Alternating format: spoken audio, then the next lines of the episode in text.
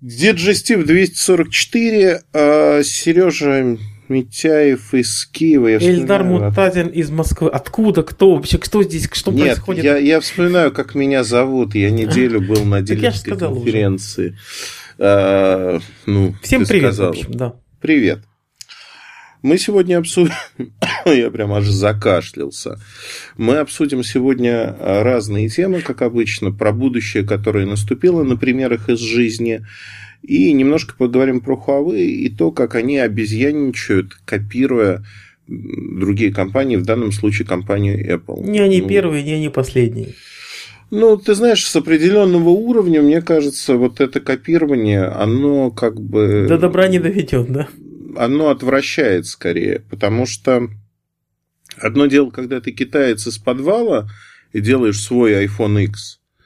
Другое дело, когда ты Huawei, а, производитель номер три в мире, по сути, сегодня, претендующий на второе место, и ты прямого своего конкурента как-то копируешь. Ну, нехорошо это, на мой взгляд. А, вообще, все, кто сейчас э, в недоумении, кто как чего копирует, все очень просто. А, достаточно подробные фотографии Huawei P20, P20 Pro. Это две разные модели утекли. Название будет не P20 Pro, скорее всего, по-другому как-то будет называться. Но а, это трехкамерная вот сказал, знаешь, сразу трехкамерная. Как-то конструк... да, не, не, не про фотоаппараты звучит. Вообще не про фотоаппараты. Трехкамерный холодильник, я понимаю. Трехкамерный фот... Ну, это не фотоаппарат, трехкамерный смартфон тоже странно. А вообще более, история... что есть четырехкамерные смартфоны уже, две фронтальных, две задних. Здесь трех, а три, тут... три модуля на задней панели.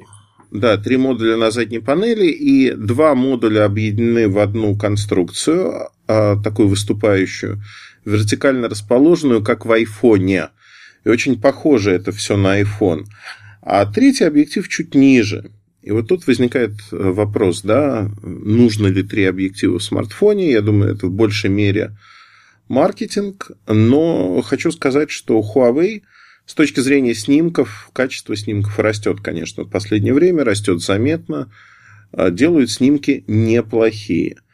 А если говорить про линейку Honor, например, я вот сейчас в U10 гоняю, мне в U10 не нравится с точки зрения камеры. Вот э, проводя параллель, например, P10 и View 10, казалось бы, цифра одна и та же, очень похожи модули камер, но P10 снимает лучше. Ну вот я не знаю почему, да, опять-таки на уровне э, как бы восприятия, вот это так. Но поругать хотел именно Huawei P20, если вы еще не запутались в названиях, потому что переворачиваешь а, аппарат, а на передней панели а, там, не поверите, монобровь. Монобровь. Ну, то есть, а, при этом это LCD-экран, никакой потребности делать монобровь, по сути, не было. Явно копировали iPhone X. И мне кажется, что это уже глупость какая-то. Ну, то есть, знаешь как... Карго-культ. Есть... Карго-культ фактически. Есть несколько историй у меня про китайцев очень интересных с точки зрения того, что они копируют. Когда еще времена кнопочных телефонов были, а, у Nokia был а, аппарат, где на корпусе сделали под настольную подставку специальные разъемы. Но настольную подставку в итоге не выпустили, но не стали переделывать молдинг, и там эти разъемы остались. Ну, как разъемы, там просто подставка оказалась не очень удачной, там две таких дырочки по бокам. Ну, типа углубление, как ниши, да? Углубление, как ниши, да. А, и мне было очень смешно увидеть, что в какой-то момент у китайцев это расползлось. Они стали делать такие дырочки, не понимая, зачем они нужны, для чего. А просто это вот стало хорошим тоном. Причем я уверен, что многие китайцы даже не знали про первоначальную модель, они просто копировали других китайцев. И вот это знание Старший расползлось... китаец дал задачу скопировать. Младший да. китаец исполнил. И ты знаешь, это смешно, потому что а, фактически надо было запускать эту подставку для того, чтобы показать всем китайцам, что, смотрите, ребят, есть подставка, и эти дырочки нужны для нее. Причем самое это смешное заключается в чем? Что первые полтора-два года эти дырочки, они были четко по диаметру и э, размеру такими, какими они были на Nokia. Постепенно, конечно, стало расползаться в стороны, то есть где-то дырочки стали не такими глубокими, где-то меньше их просто обозначили, потому что уже пошли вариации какие-то. Кто-то что-то не допилил в молдинге, кто-то в пресс-форме, точнее, кто-то сделал по-другому – мне это напоминает даже жизнь. То есть, вот знаешь, там появилась религиозная книга, которая была там, э, переписывалась от руки, а потом кто-то схалявил и от руки переписал не все, потерял какие-то слова или видоизменил слова по какой-то причине. И пошли верблюды, пролазящие в игольное ушко. Да, например, да. То есть, э, причем я уверен, что, ну как уверен, я тогда не жил, конечно, но мне кажется... Нет, так это доказанный факт филологами. Camel это вот какая-то суровая нитка толстая. Да, ну, я то думаю, есть что какая-то да. такая штука есть. Я даже встречал ссылку на исследование, что какое-то древнее слово, которое очень близкое по звучанию или по написанию, ну потому что есть амоним, есть амограф, есть амофон, угу. похожее написание или похожее звучание, которое вот очень сильно похоже на верблюда. И получается, теперь все рассказывают про верблюда и угольное ушко, хотя речь шла тупо а, с толстой нитки. Ты знаешь, у Геродота было, я вот сейчас, мне кажется, опускаюсь в какие-то дебри, но тем не менее у Геродота а, он очень любил описывать географические подробности каких-то вещей. И иногда а, общепризнанные, знаешь, общеизвестные вещи, которые не нужно проговаривать. Например, скала такая-то. Ну, то есть было понятно, что это скала или гора, или еще, или пещера. И он просто давал название, но не упоминал, что это. И э, в последующем было очень много забавных фактов, связанных с тем, что люди просто не могли осознать, а что же это такое, и, э, ну вот, тоже перевирали, по сути, а что происходит, и как, главное, происходит. Но вот такие истории, они постоянно случаются, и э, вот это постоянное случание, оно, наверное, скажем, не к лучшему. Вот когда Huawei копирует, то есть вообще не важно, кто копирует, да, все друг у друга что-то тащат. Но все-таки какое-то минимальное переосмысление, мы об этом много раз говорили с Сережей, хотелось бы видеть. Ну, потому что, ну, нельзя вот просто стащить и сказать. Не, ну, смарт. с другой стороны, вот если положить без чехлов эти телефоны рядом с задней панелью iPhone 10, я думаю, разница-то будет. Но Будет. все равно, но спереди, да, понятно, что этот вырез, монобровь или маечка, или как угодно это называть, но вот он действительно как-то вот совсем скопирован. Ну, то есть каргокульт в чистом виде. Плюс, наверное, они до сих пор исходят из того, что дизайн Apple эталонный по определению. Вот, и, соответственно, э, как говорится, чем больше похоже на iPhone, тем лучше продается. То есть вот эта аксиома, она все еще работает и в MacBook Air, которые с ультрабуками, одинаково идут. Чем лучше похож, чем больше похож на MacBook, тем лучше продается. И с дизайном iPhone, который э, китайцы No Name делают все больше и больше похожим на iPhone. То есть сзади можно там с трудом отличать. Ну, вот это как-то близко. Ну, я согласен с тем, что чем солиднее компания, тем вот как-то вот меньше хотелось бы у нее видеть таких э, заимствований но с другой стороны, вот может быть не все так плохо, они как бы и переосмыслили. Вот я точно, э, по-моему, уже говорил в каком-то подкасте, что э, разворот модуля камер на 90 градусов, да, это чисто для узнаваемости сделал Apple в iPhone, и вот тут Huawei точно так же поступает, просто потому что Apple завела новый тренд. Ты знаешь, ну вот тоже на уровне дизайна тренд э, того, как повернута камера, ну это удивительно. А полезность вообще сомнительная, вот честно. Сомнительная полезность. Потому что какие-то псевдоэксперты э, год назад обсуждали, что э, по вертикали это нужно для добавленной реальности, исключительно так она может работать. Я это все слушал. Иначе.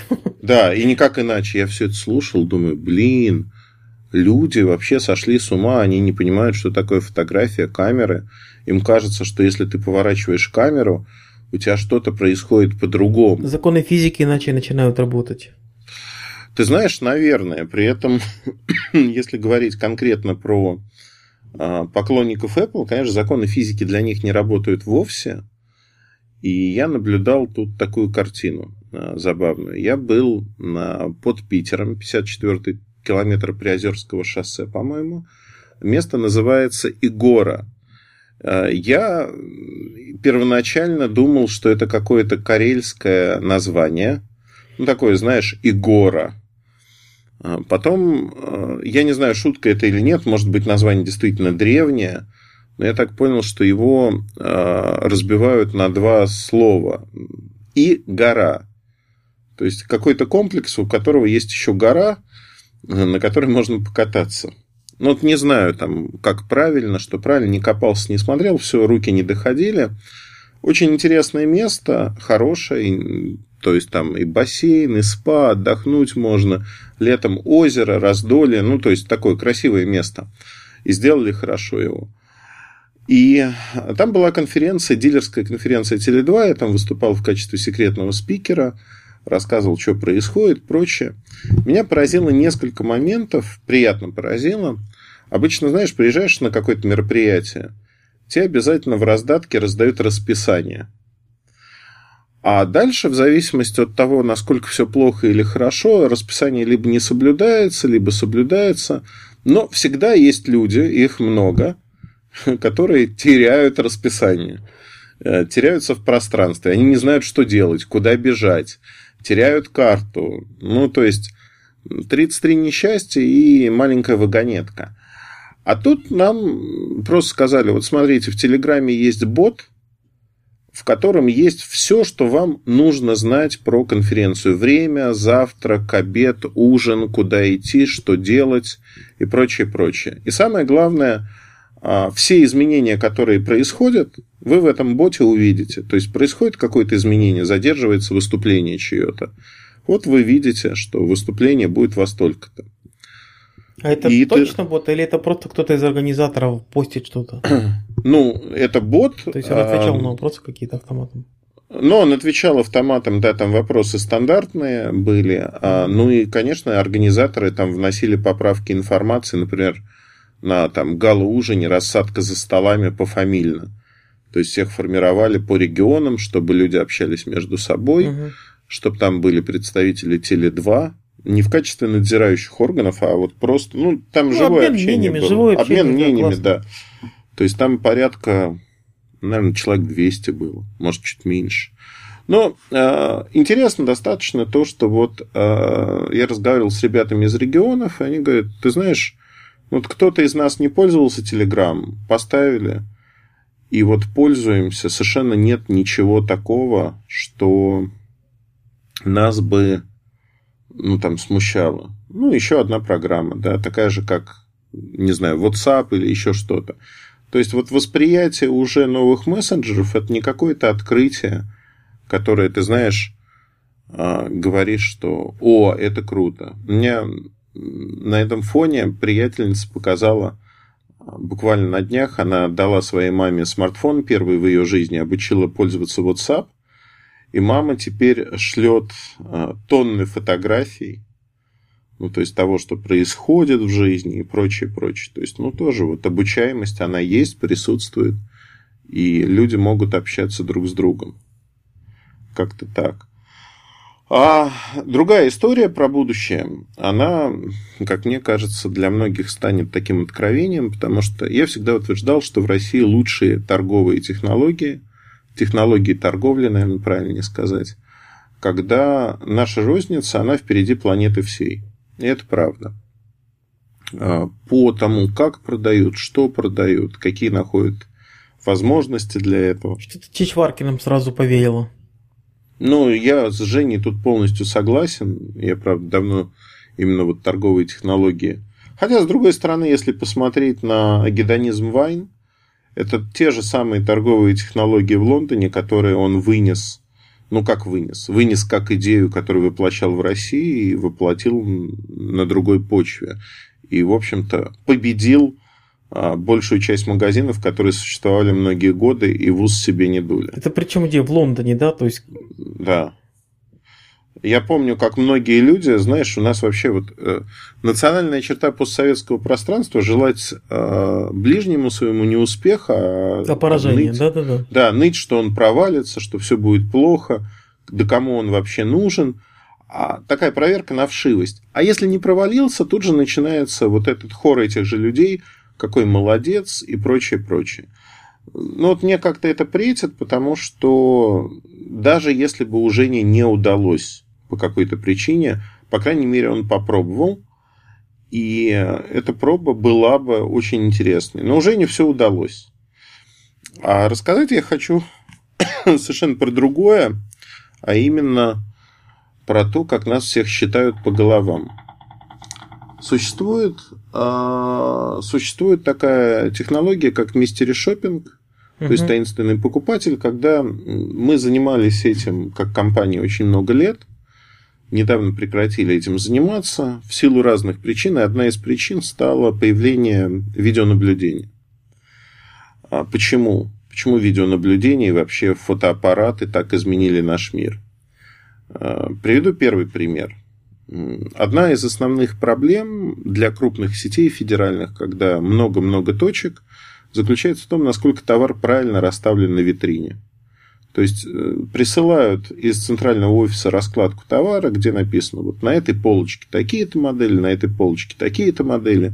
Стоит должно вот так, так и Про- так. Проще всего в холодильниках. Там обычно наклейка стоит на холодильнике, где какую Кока-Колу там или еще что-то расставлять. Да. Вот у них такая схема просто под каждую вот с, с телефонами ровно та же самая история, но если раньше ходили люди, которые проверяли, вот у них был план, и они объезжали эти точки, мерчендайзеры, да. Сейчас просят продавцов просто каждый день или там через день сфотографировать полку и прислать фотографию в центральный офис. Я тебя уверяю, что большую часть фотографий никто не смотрит, потому что уже достаточно того, что, что человек... Есть контроль, да. Да, фотографирует, это самоконтроль. Не, я думаю, Он не смотрят, но точно хранят. И при случае хранят, можно да. всегда достать фото, присланное таким-то человеком, и опять же сказать, товарищ, вот да. Да, сказать, что ты накосячил, мы вынимаем из твоей зарплаты столько-то процентов из бонуса. И это, конечно, ощутимо, поэтому ребят начинают следить. Второй момент, который э, ввели в видеонаблюдение, как операторы, так и сами розничные сети. И это вообще штука фантастическая совершенно. Фантастическая с точки зрения организации рабочего процесса. Раньше как было? Ну, на точке должно работать, например, три продавца. Ты приходишь на точку, вот у нас э, проходит мистери шопинг, и один-два продавца, третьего никогда не видим. Третий продавец куда-то делся. Пошел покурить, чай попить. Ну и всегда ругань, всегда какие-то объяснения, знаешь, такие. А он вышел на пять минут в туалет, имеет право. А он вышел покурить, имеет право. А у него обед в 9 часов утра, имеет право. Ну, вот все такое. А сейчас с видеонаблюдением у него есть положенный э, по закону час передыха, который в течение дня он может использовать как угодно. Хочет уйти на час, пожалуйста, в обеденное время, если там его сменщики есть, еще что-то. И видеонаблюдение позволяет считать, а, сколько человек на точке. И дальше идет командная вертикаль. То есть, условно говоря, если в твоем магазине ты начальник сектора, там, начальник э, города, начальник региона. Если в твоем магазине человек по какой-то причине позволяет себе не быть на рабочем месте, прилетает в первую очередь тебе. А дальше ты уже по цепочке все это спускаешь вниз. В смысле, автоматика определяет, сколько человек? Автоматика определяет, сколько человек на, ну, как бы на видеокамере. Вручную отсматривать это все? Не, вручную никто не смотрит, то есть автоматически определяется, сколько человек – при этом автоматика определяет, лица не распознает сейчас, но определяет, что к моменту открытия было столько-то людей, то есть, ну, продавцов. А ну, дальше то есть просто... распознает по бейджам как-то, наверное, да, по какой-то Не, не одежде. по бейджам, по, по головам, по я головам? думаю. Ну, то есть, у тебя, условно, в 9 открывается салон, в 8.50 у тебя в салоне 3 а. человека. И дальше просто идет счет. Зашло столько-то людей, вышло а, столько-то. Ну да, логично. Ну и получается некое среднее. А второй момент, который меня удивил, то есть я думал, что ну, это достаточно давно существует, действительно повысилась посещаемость работы, люди не стали уходить, потому что от этого премии зависит, зарплата их зависит. А оказывается, за последние полтора года все это шагнуло далеко вперед. Во-первых, камеры высокого разрешения. Во-вторых, они стали писать звук. И вот тут начинается самое смешное. Почему от мистери шопинга многие отказались? Мистери шопинг это фактически проверка качества обслуживания клиента. Нахамили, не нахамили, насколько подробно рассказали про продукт, насколько правильно. Вот операторы, в частности Теле2, они просто отслеживают по камерам, что происходит. То есть им не надо устраивать мистери шопинг, который достаточно дорогой. Они могут конкретно любого а, своего партнера проверить. И есть еще второй момент, совершенно классный. Приходит человек и говорит, вы знаете, я пришел в магазин Теле2, на стойку Теле2, на островок Теле2, не суть важно куда. И мне нахамили. Вот мне прям вели себя неприлично. Раньше как было? А оператор клиенту верил, ну и как бы наказывал партнеры или там наказывал своих продавцов каким-то образом. А сейчас поднимают видеоархив? Поднимает видеоархив, смотрит, что происходит. Кто прав? И очень, да, и очень часто оказывается, что, в общем-то, посетитель, мягко говоря, Погорячился. соврал. Не, ну ты, ты знаешь, бывают ситуации, когда посетители не в Минько, неадекватно Бывает, там приходят, начинают разговаривать матом, а потом удивляются, что в грубой манере их просят уйти, причем без мата, просят уйти, потому что мы не можем вас обслужить, вы неадекватны. И вот это тоже же круто, это будущее, которое наступило с точки зрения того, что старые практики тебе не нужны, у тебя все автоматизировано более-менее, и ты можешь видеть, что происходит. Это круто. А как вот мне интересно, как технологически это решить? То есть э, это все пишется, где-то хранится, потом куда-то отправляется на какой-то сервер. Да. Но это же объемные данных огромные, это же видео, если еще в высокой, высоком разрешении, да еще и со звуком. Это чертовски огромные объемы информации нужно хранить. То есть эта инфраструктура точно дешевле, чем э, таинственный покупатель, незнакомый. Э, она дешевле для оператора, потому что оператор уже имеет свои дата-центры, ага, которые, ну... видимо, в какой-то момент надо было тоже загрузить, они были недозагружены. И видео и, туда. И видео туда, да. И а, это свои же сети, которые тоже можно загрузить. То есть все, все сходится в одной точке, что это возможно. Ну да, это же телеком в конце концов. Да. А самое интересное заключается в другом, что операторы начали это делать, и неожиданно выяснилось, что даже вот а, региональные сети небольшие, они тоже стали вводить видеонаблюдение свое параллельно. То есть стоит, по сути, ну, точка, которая, например, она не принадлежит Теле2, она принадлежит партнеру, и партнер а, ставит свое видеонаблюдение, чтобы быть уверенным, проверять оператора. И проверять тоже иметь доступ к... Потому что он не имеет доступ к записям оператора – а когда свои камеры, он имеет доступ и может посмотреть, а что, что произошло, и оспорить, если ему говорят, там, ваш продавец плохо себя вел. Он говорит, нет, позвольте, давайте вот посмотрим, у нас тоже есть запись. И это, конечно, круто. Круто с точки зрения того, что они, конечно, не в облаке хранят, это локальные истории абсолютно, но круто то, что это есть. И мы, когда разговаривали, знаешь как, э, вообще конференция – это удивительное место, где ты можешь общаться с разными людьми в неформальной обстановке, с кем-то в парилке, с кем-то в бассейне, с кем-то на горе, когда катаешься, или там играешь во что-то. И э, меня очень удивило, знаешь как, никогда лидеры индустрии, там, не Саша Малис или там кто-то подобный, начинает рассказывать какие-то вещи, когда у тебя несколько тысяч салонов по стране магазинов, и у тебя есть деньги, у тебя есть возможность э, внедрить какие-то передовые технологии.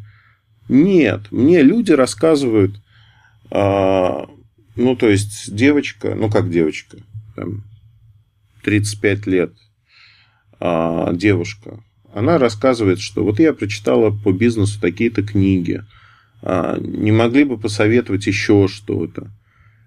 Я понимаю, что она читает хорошие книги. И она рассказывает, что это норма. Они пытаются конкурировать друг с другом очень серьезно.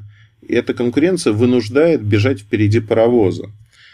И вот она рассказывает, говорит, ну вот мы вводим в нашей видеосистеме наблюдения, у нас она достаточно давно появилась, у нас не было звука. Мы сейчас добавили звук мы нашли э, компанию, и она не одна, таких компаний несколько, кто позволяет обрабатывать видеокартинку.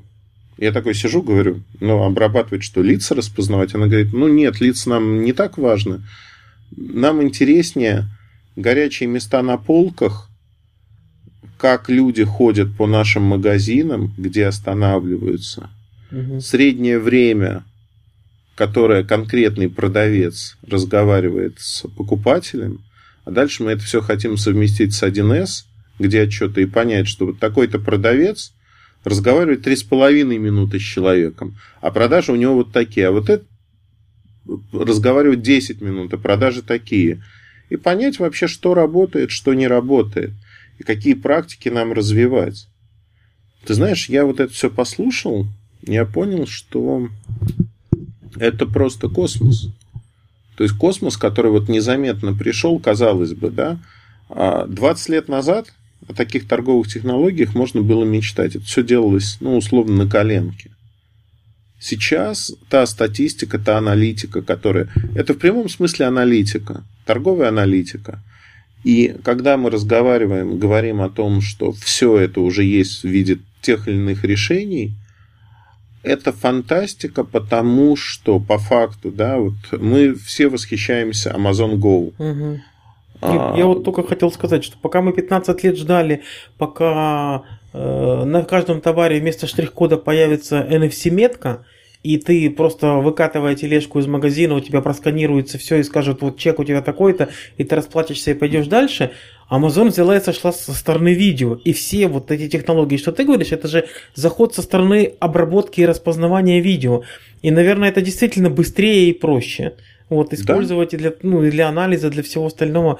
Ну, кстати, да, это интересная статистика. Я почему-то все время вспоминаю э, этот фильм про бейсбольную команду и менеджера, да, который там начал отслеживать результативность разных игроков и формировать команду из, из, казалось бы, не очевидно, что это сильный игрок в бейсбол, но у него там такие-то, такие-то, такие-то показатели, и вот он фактически вывел просто на одной аналитике там какую-то передовую команду из заштатной лиги там в какие-то высшие сферы. И, ну, реально, это анализ, бизнес-анализ, это реально интересно и круто. Хотя Amazon Go это, конечно, тоже интересная штука. Мне вот интересно, кто первый у нас реализует. У меня ощущение, что такие форматы, как Amazon Go, появятся где-то в бизнес-центрах, наверное. Ты знаешь, я думаю, ну мне так кажется, вот общаясь с ребятами, у многих из них, как ни странно, телекомовские магазины, операторские магазины, они не самое главное. У них есть другие бизнесы. У них есть другие бизнесы, но при этом за счет вот операторов они получают некий кругозор – что можно делать, какие технологии применять. И они многие годы использовали те или иные вещи. И, конечно, а, совершенно фантастически, да, а раньше, ну, 10 лет назад, 15 лет назад, они не были инноваторами, они не были стартаперами. Рынок рос очень быстро. Они как-то спокойно, знаешь, относились а, технологии были примитивными, назовем вещи своими именами. Один из бухгалтерии, наверное, самая Ну, фак- фак- фактически, да. Главная технология уметь как-то считать, что-то делать. Торговых технологий не было, а рынок э, высококонкурентный. Хочешь выживать? Ну, то есть, надо понимать, что те, кто приехал, это самые-самые сливки. Они тоже разные. Кто-то по старинке работает, угу. кто-то пытается развиваться. И вот мне один парень показал э, достаточно любопытную вещь, которая, конечно, крышесносящая с точки зрения того, что в мире есть такие примеры, в России не было. Они разработали автомат, который продает сим-карты. Ну, назовем его условно симкоматом. И здесь, знаешь как, большой экран, да, там можно вложить сим-карточки. А у нас э, для продажи сим-карты надо предъявить паспорт. То есть основная проблема, вот казалось бы, да, вот эти все гонения на продавцов сладков, продавцов с рук, потому что нет паспорта и прочего. Что они сделали? И как мне Камеру кажется, поставили. это просто... Они поставили несколько камер. То есть, по сути, они делают что? У них есть, так же как в iPhone X, они измеряют то, что это реальный человек, то есть строят 3D-модель лица, делают его фотографию. Дальше ты вставляешь свой паспорт.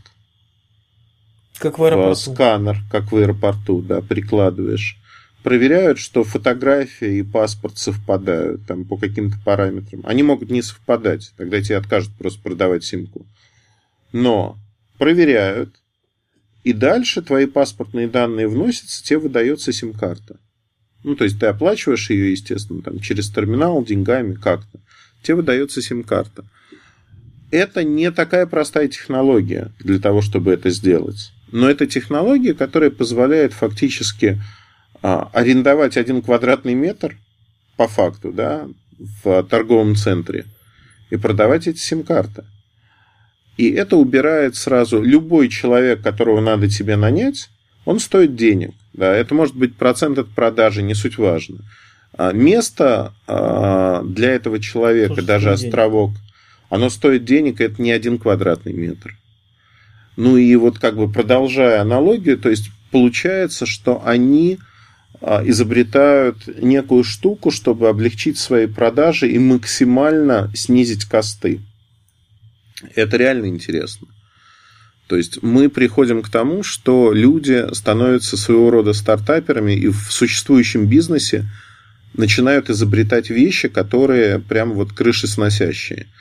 И мы поговорили, ну, не очень подробно, но там есть еще куча вариантов, что можно продавать таким образом, где требуется авторизация, и как можно развивать этот продукт дополнительно. И ты знаешь, там, в общем, интересно все. Достаточно интересно. А по поводу Amazon Go, и когда появится у нас, почему я стал про смежные бизнесы говорить? Вот у ребят с Урала, например, есть своя продуктовая сеть большая супермаркетов. И они прям серьезно говорят, что вот если мы не хотели вводить в видеонаблюдение распознавание образов, то мы посмотрели на Amazon Go, и мы посчитали, что мы можем тоже это сделать. То есть мы можем это сделать, но они не хотят делать это как у Амазона, что ты выходишь, и у тебя со счета списывается. Они хотят по-другому. Они хотят сделать так, что ты подходишь к кассе, и тебе уже показывает весь список товаров, которые ты купил. И, условно говоря, ты можешь их даже не доставать из тележки. Ты просто соглашаешься, просматриваешь на большом экране список, говоришь, да, это мои покупки, оплачиваешь у кассира и идешь дальше спокойно. Ну, то есть, вот та же история про NFC-метки на каждом товаре вместо штрих-кода, но ну, но фактически со стороны видеонаблюдения и да. анализа видео.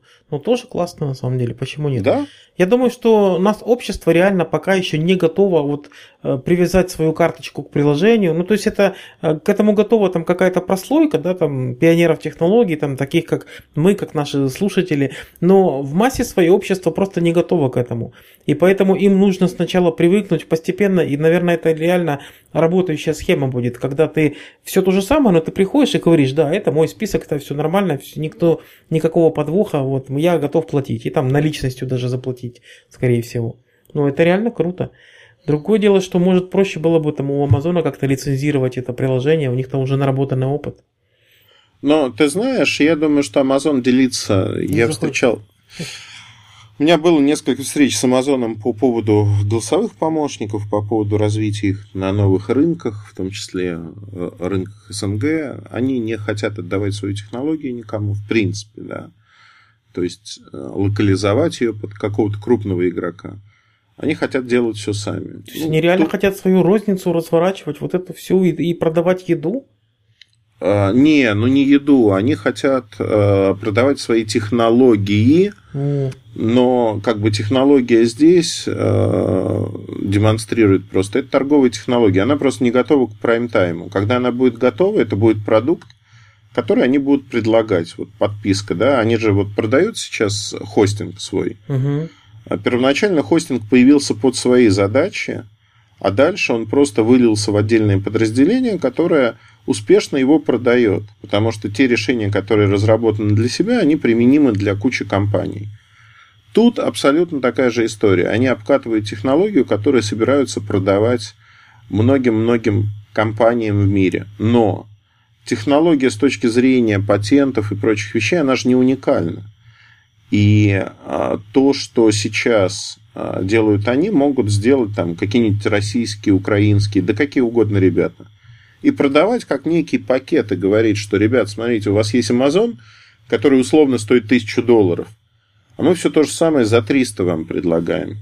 И пользуйтесь на здоровье. То есть это в виде сервиса по подписке, ты пользуешься да? этим сервисом и просто платишь абонплату. Я ну, думаю, что да. да.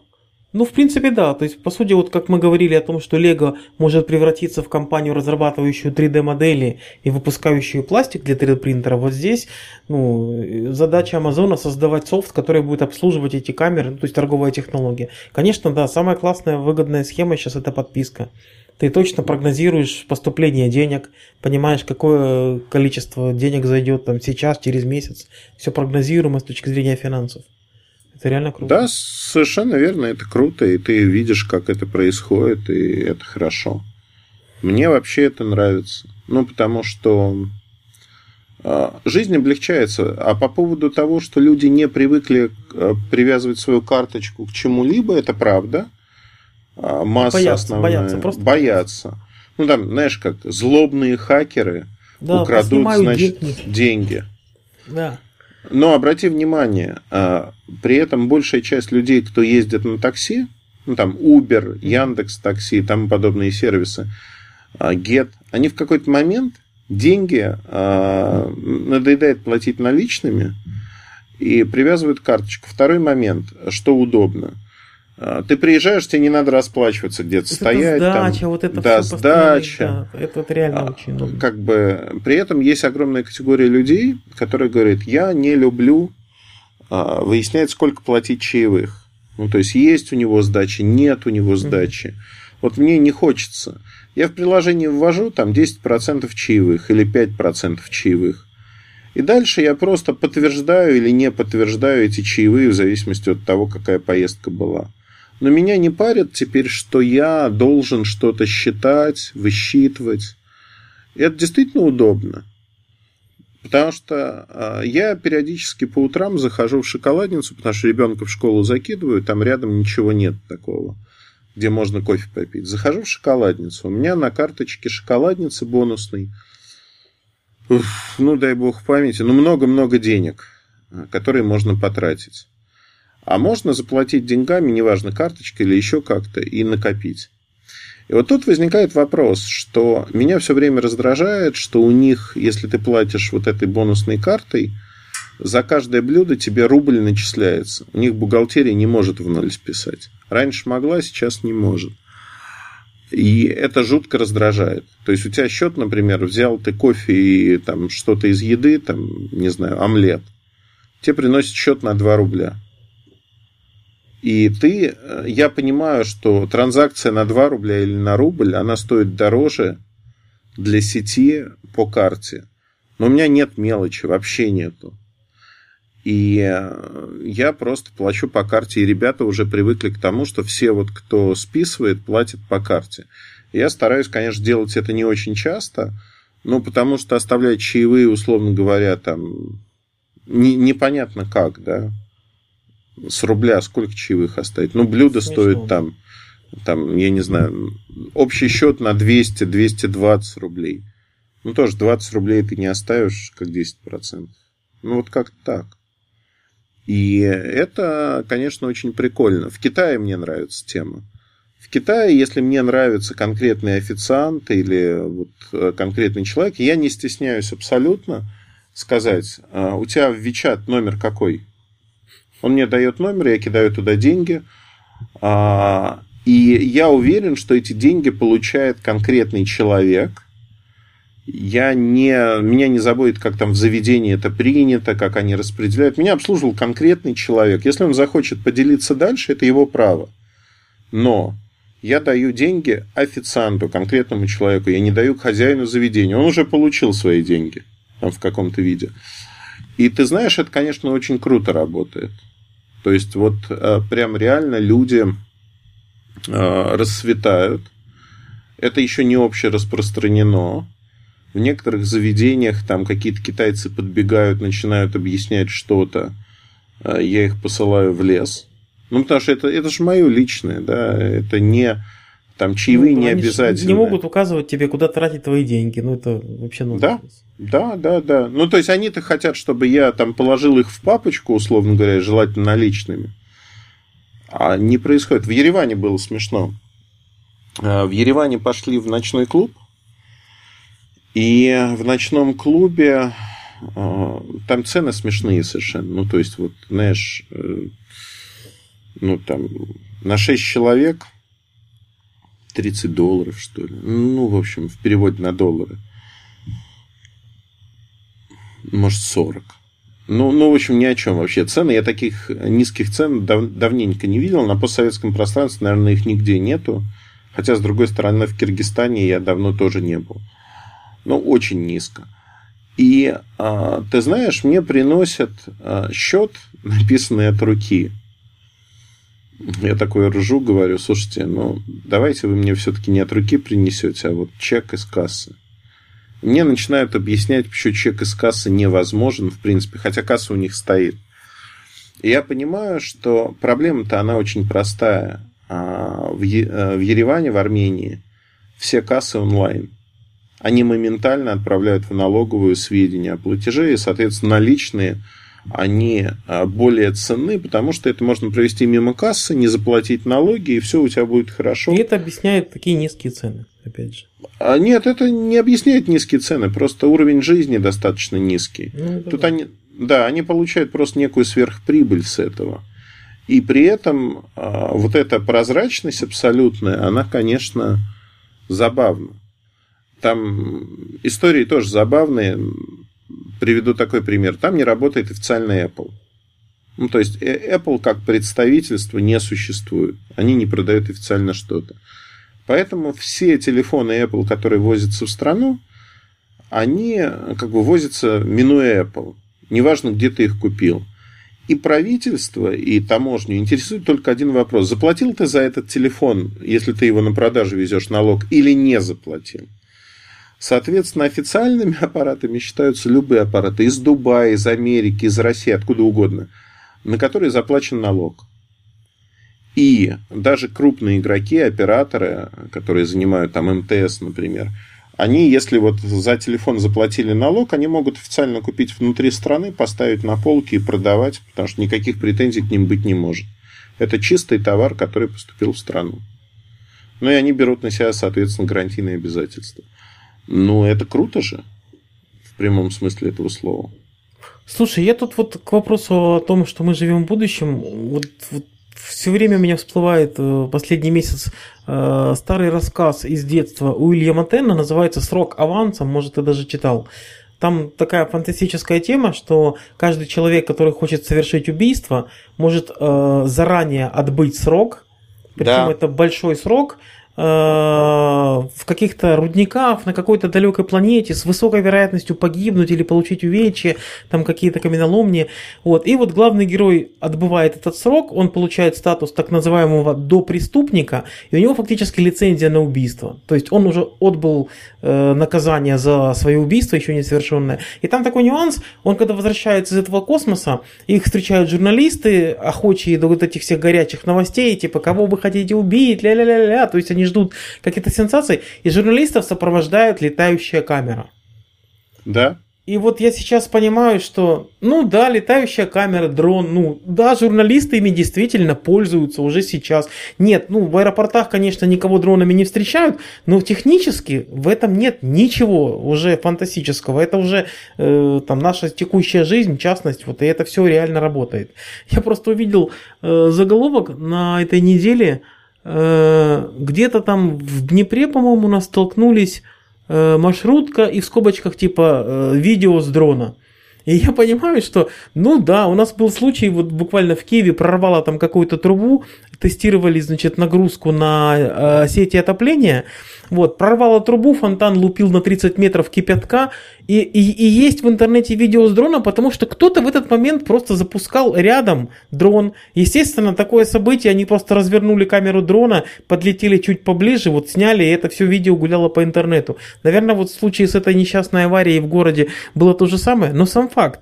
20 лет назад это воспринималось бы видео с дрона, фантастика. Вот. А сейчас, ну да, просто где-то был дроном. А 10 лет назад оказался рядом с происшествием человек э, с камерой э, в телефоне. И точно так же у нас есть фото с места происшествия. То есть фото с места происшествия сейчас никого не удивишь, у каждого камера в кармане. А вот дрон это что-то типа новое. Но сам факт, что вот как в процессе там, моей жизни за 30 лет трансформировалось понятие из абсолютной фантастики перешло вот так вот по этапам в статус вот просто обыденной вещи. Ну, не то чтобы у нас дроны есть у каждого, но телекомпания дрона себе позволить точно может, и дроны у них точно есть. Ну и больше того, дроны в какой-то момент будут широко, распро... широко распространены, и они ведь становятся, ну, та эволюция, она идет одним и тем же путем. Устройства становятся все время более миниатюрными, дольше летают, лучше записывают картинку и прочее, прочее. Потому что если говорить о профессиональных дронах, когда все это начиналось, сильный ветер, ну, не позволял им уже летать, их задувало просто. Сейчас они на сильном ветру прям замирают. Компенсируют все. Компенсируют. Блин. И... Ну, это фантастика. Смотришь, вот, казалось бы, да, за 10 лет прогресс, который в этой области, он совершенно ошеломляющий. А если ты еще за ней не следил и только так со стороны посматривал, то кажется, что ну вот просто фантастика. Такие вещи делают, что Ого-го. И я, кстати, постоянно ловлю себя на мысли, что люди, которые не очень глубоко там разбираются в технологиях, они действительно часто не могут понять, это новость первоапрельская шутка или это реальность. Вот, вот вообще непонятно иногда, потому что какие-то фантастические вещи совершенно происходят сплошь и рядом, и, и я думаю, что рядовым людям действительно тяжело различать грань, потому что как-то раньше было проще и понятнее, что да, это фантастика, это шутка, это розыгрыш, а сейчас уже не пойми, что шутка, что нет. И опять же, вот, кстати, к вопросу о том дрона, как, как сопротивляется воздуху, да, это же чистый софт. Это датчики, которые там что-то компенсируют, э, подают информацию, софт обрабатывает, и в режиме реального времени там какой-то двигатель подтормаживает, какой-то запускает мощнее. Вот и все, секрет этой стабилизации. Но это же надо было как-то все написать, этот софт, кому-то сделать. Да. Ну и все же идет у нас в нашей жизни по усложнению с точки зрения того, что начинается все как простая история – а давайте просто он научится летать как-то.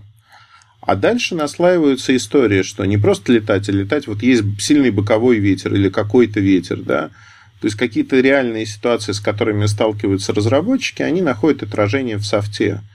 И таких историй очень много. При этом э, я день, ну, день с небольшим был в Питере, и у меня есть в Питере любимый музей Эра Арта. Эра Арта. А, его сделали совершенно замечательно. Я сейчас скажу две неприятных вещи сразу, не только про Эрарту, но и там про музей Фаберже. Это а, музеи, которые созданы людьми с большими деньгами и с определенным вкусом. Да? Там, Виксельбергу за музей Фаберже можно простить практически все. Он шикарный совершенно. И Эрарта, там дама, вложила деньги, дама со вкусом, или ее окружают люди со вкусом, не знаю. Но мне и тот, и другой музей очень нравятся тем, что там проходят выставки, в Ирарте их больше, там порядка 80 выставок за год.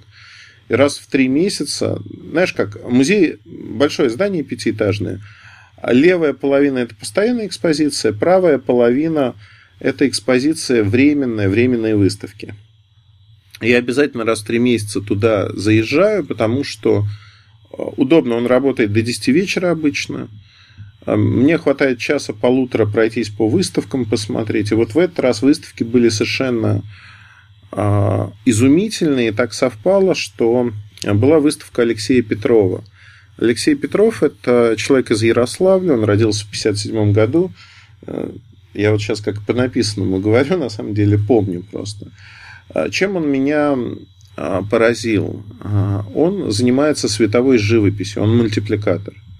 На оргстекле пальцами, не кисточками, пальцами, масляными красками он рисует картины, которые крышесносящие просто как вот картина. Вот там были показаны как раз таки его картины, и ты смотришь, это примерно 40 на там, 50 сантиметров полотна. Но самое смешное не в этом. Он мультипликатор. Соответственно, каждая такая картина, чтобы получить минуту э, экранного времени, нужно, по-моему, тысячу картин таких минимум. То есть, чтобы движение показать. Иногда они многослойные. То есть, когда ну, у тебя 25 нет... кадров в секунду. 24 кадра у него в секунду идет. Ну, то есть, где-то тысяча картин на минуту. И один фильм создается 10-минутный год. А это единственный мультипликатор на постсоветском пространстве, которого выдвигали на Оскар 4 раза. Потому что а, у него мультики они там «Русалка», «Корова», «Корова» первый мультик. А, как же называется про первую любовь? Шемякинский роман. А, в общем, хочу сказать следующее. Посмотрите, мультики совершенно крышесносящие, но а, его рисунки для этих мультиков, они производят неизгладимое впечатление. И мне что понравилось? Там показывают э, на экранчике, можно посмотреть интервью с, с ним, где он рассказывает вот про технику, про то, что он делает и прочее, прочее. И он говорит о том, что, э, вы знаете, проблема заключается в том, что компьютеры появились, эта техника изобретена не мной, она сложная, ей пользуется мало кто в мире, но компьютеры убивают подобные вещи – то есть компьютер мощнее, лучше, он умеет делать многие вещи, но а, он, знаешь, как вот теплый ламповый звук, вот этого нету. Он слишком а, предсказуем, наверное, еще что-то. И мне достаточно близка эта история, потому что я видел его мультики не все. Вот сейчас загрузил ряд мультиков а, на YouTube, точнее, не загрузил, открыл вкладки и посмотрю. И они прямо вот прям крутые. А вот я прям... в Википедии сейчас смотрю его страницу. Но вот, он... вот насколько техника дошла, да, то есть мы сейчас обсуждаем и тут же смотрим и фильмы, да. и кто такой, и никакого сорта перевода, никакого-то подсказок не нужно, это все у нас перед глазами. И самое смешное, что вот эта книга Шемякина, она называется «Первая влюбленность», по-моему, а мультик называется «Моя любовь». И есть издательство питерское, они расположены прямо напротив здания главного штаба на набережной реки Мойки, там, где музей печати. А у них вышла книга, так получилось, совпало случайно. Вот только-только что вышла книга, как раз-таки Шемякин с его иллюстрациями Петрова. Я ее приобрел. А, совершенно удивительное издание, красивые рисунки тоже, но а это бумага ты видел, э, то есть в Эрарте я видел эти рисунки, эти же рисунки, перенесенные на бумагу. И знаешь, это как, э, ну не просто бледная копия. Они хорошие, они красивые, но они не светятся, они не те, которыми они были. То есть вот тоже технология передачи, она абсолютно разная. И я, конечно, поражен. То есть у меня вот мыслей много бродило на эту тему, что вот казалось бы, да, один и тот же художник, по сути. Одна и та же техника, но перенесенная на другой носитель, она все теряет. Она уже не смотрится. И, конечно, на экране, а, неважно, телевизора, ноутбука, смартфона, на проекторе, его мультики смотрятся не такими яркими, какими являются картины. И это, это чудо. Я очень надеюсь, что вот как делают ремастеринг, появятся новые изобразительные возможности, там IMAX, своего рода, там, следующее поколение. Эти мультики не перерисуют, но освежат под новое разрешение и возможности. Это, конечно, круто во всех смыслах. Ну, наверное, в IMAX я такой смотреть не стал бы. Это надо именно в оригинальном носителе смотреть. Вот прелесть именно в этом же.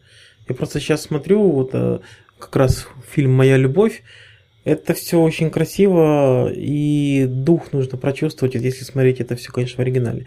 Просто как, как картинка, это ну просто мультик с отставанием немножко, с такими этими лагами идет. Ну, в смысле, картинка не очень плавная. Ну, в этом же фишка как раз. Ты когда понимаешь, что это рисовалось там пальцем, да, по еще чему-то, то ты понимаешь, что это все э, объясняет, и это не бага фича, что называется. Ну, ты знаешь, это вот стиль, потому что... Да, да, да, стиль, авторский вот стиль, это Авторский классно. стиль, он классно наложен, там и тексты проработаны. А, они, я бы вообще его мультики назвал такими философскими притчами, потому что они больше про восприятие мира, нежели чем про вот, а, знаешь, как аватар. Тоже новая техника появилась, там картинки, компьютерное моделирование и прочее. Но сама история, она не несет какого-то глубокого подтекста, она очень плоская. И аватар вытягивается за счет именно спецэффектов. Таких фильмов много было. Слушай, ну вот, по-моему, аватар это все та же история э, американского и войны за независимость. Да. То есть она многократно повторялась у Хайнлайна, вот «Луна суровая хозяйка». Это война за независимость в чистом виде. Да. И они просто в аватаре ее повторили, и главный герой просто встал на сторону там свободного народа, всего такого. Ну, аборигена. Да, да, да, да аборигена. Ну, то есть это просто повтор той же самой истории. Э, ну и со спецэффектами они просто подогнали сюда какую-то философию, но ну, принципиально новой идеи нету. Да, война за независимость и все. Но, э, ты знаешь, вот если так рассуждать, наверное, э, это оправдано тем, что мы растем, и когда мы растем, мы видим кучу-кучу произведений, и книг, и фильмов на сюжет, который нам понятен с детства. То есть, mm-hmm. и этот сюжет уже облачают в разные одежки, но сюжет-то ложится на нас очень хорошо. То есть, понятно, там враги, тут хорошие, мы сопереживаем героя, потому что у нас есть отсылка к другим героям, которых мы понимаем. Я э, хочу, раз уж мы заговорили про это, сразу порекомендовать посмотреть э, сериал «Видоизмененный углерод». Я вот тоже сейчас про него подумал, и как раз вот возникла идея, что не прочитав книгу, ты все-таки не до конца понимаешь глубину да. этой всей штуки, и хочется прочитать книгу. Я книгу не читал, но уже точно хочу. Потому Ты знаешь, у меня... Размах, размах, конечно, классный. У меня с книгой получилось так, что книгу я прочитал, и книга на меня произвела очень странное впечатление. Во-первых, я согласен с теми, кто говорит, что книгу тяжело читать. А, тяжело читать ее, она, с одной стороны, развлекательная, с другой стороны, знаешь, есть вот такие писатели, их много, ну как много, относительно много. Вот если ты не поймаешь его ритм мыслей, вот текста, биения, то тебе будет не просто тяжело, ты продираешься, и вот удовольствие это не доставляет. Ты откладываешь книгу. Но если ты вот под настроение попадаешь в этот ритм, вообще все складывается. У меня так получилось, что первые 100 страниц я читал крайне тяжело. Я, я на неделю отложил, куда-то съездил, вернулся, у меня был совершенно другой настрой, и я дал фактически последний шанс. Я хотел книгу бросить читать.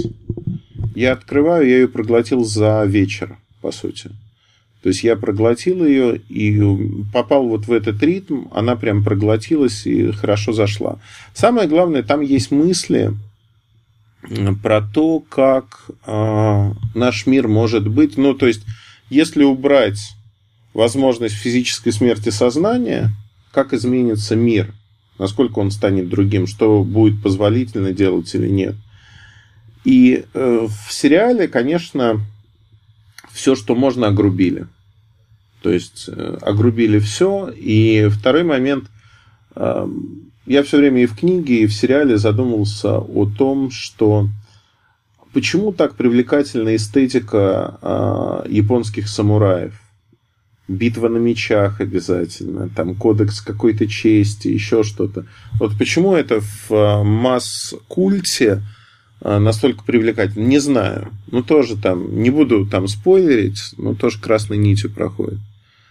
Очень-очень прям хороший сериал, который стоит посмотреть. Это 10 серий по 55 минут сериал Netflix э, запустил... Дорогущий в производстве, но я вот не ощущаю, что его создали ради спецэффектов. То есть там да. много всего интересного, там много киберпанка, детективная история красной нитью идет.